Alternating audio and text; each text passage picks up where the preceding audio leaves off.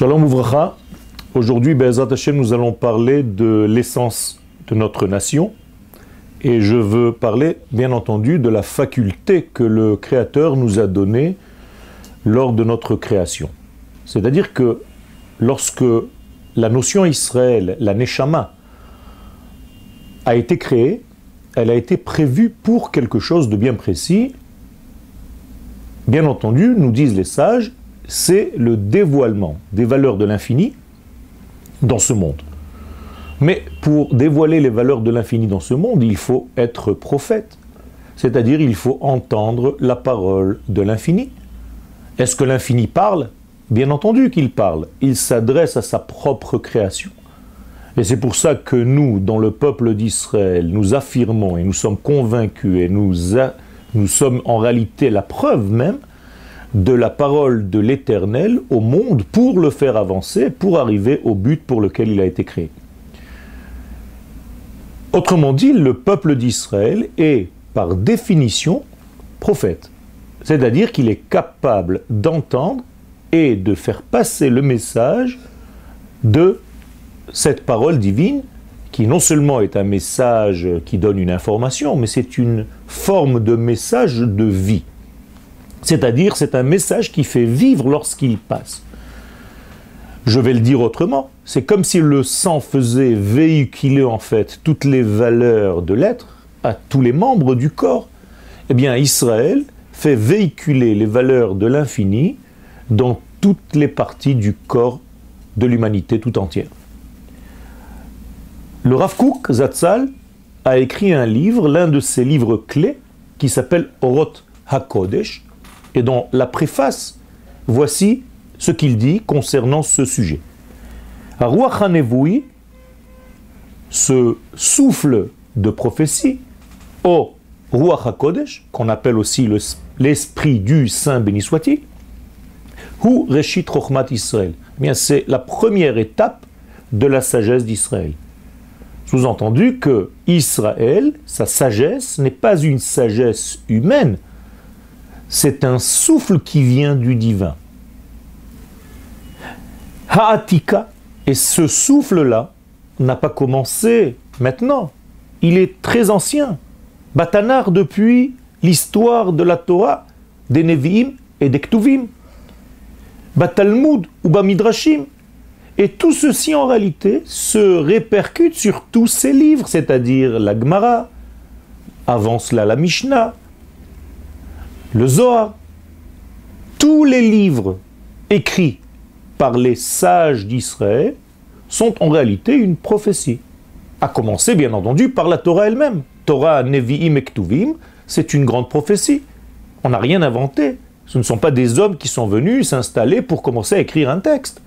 Il s'agit donc d'une parole divine, un message divin que l'infini, que l'absolu fait passer au monde à travers le peuple d'Israël. Donc tous ces écrits ont un point commun, c'est une grande prophétie. Donc jusqu'au livre des secrets,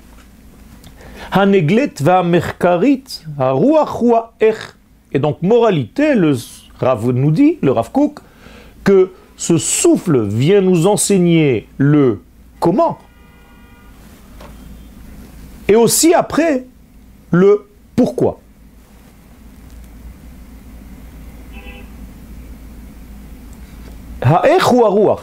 Et ce comment-là, c'est le souffle que nous recevons de l'infini béni soit-il, Hanishma Bekol, et pour l'entendre, pour être capable de l'appréhender, de l'entendre, il faut être assez sensible pour entendre le degré profond, car il ne s'agit pas d'une parole extérieure que l'Éternel aimait comme une parole que nous entendons avec nos oreilles.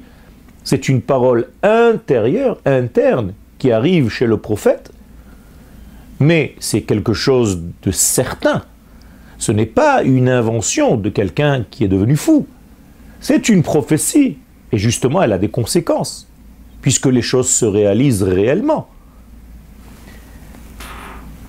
Et ça, c'est ce que le peuple d'Israël a reçu comme cadeau au moment même de sa création. Kol dvarim atem shom'im. Et donc vous allez entendre des kolotes. Kolotes, donc des voix intérieures. Et Dieu nous dit lui-même, je vous ai doté de cette capacité à entendre cette voix profonde.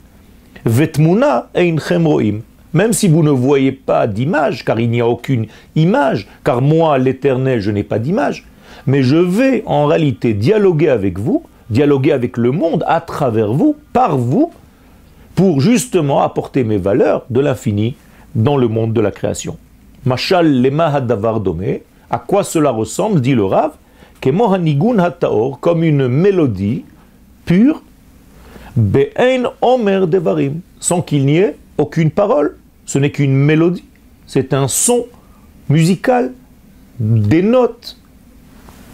בהבדל בניגון הענייני, ובזה סוד ויסוד הקבלה, et ça c'est le fondement même de toute la réception qu'on appelle aujourd'hui dans un langage commun la Kabbalah, c'est-à-dire la capacité à recevoir. Donc l'étude de la Kabbalah, c'est l'étude de cette réception nous l'avons certes, nous l'avons reçu, comme je l'ai dit tout à l'heure, mais nous devons travailler pour l'activer, c'est-à-dire pour arriver réellement à vivre le degré que nous avons reçu gratuitement. Todaraba.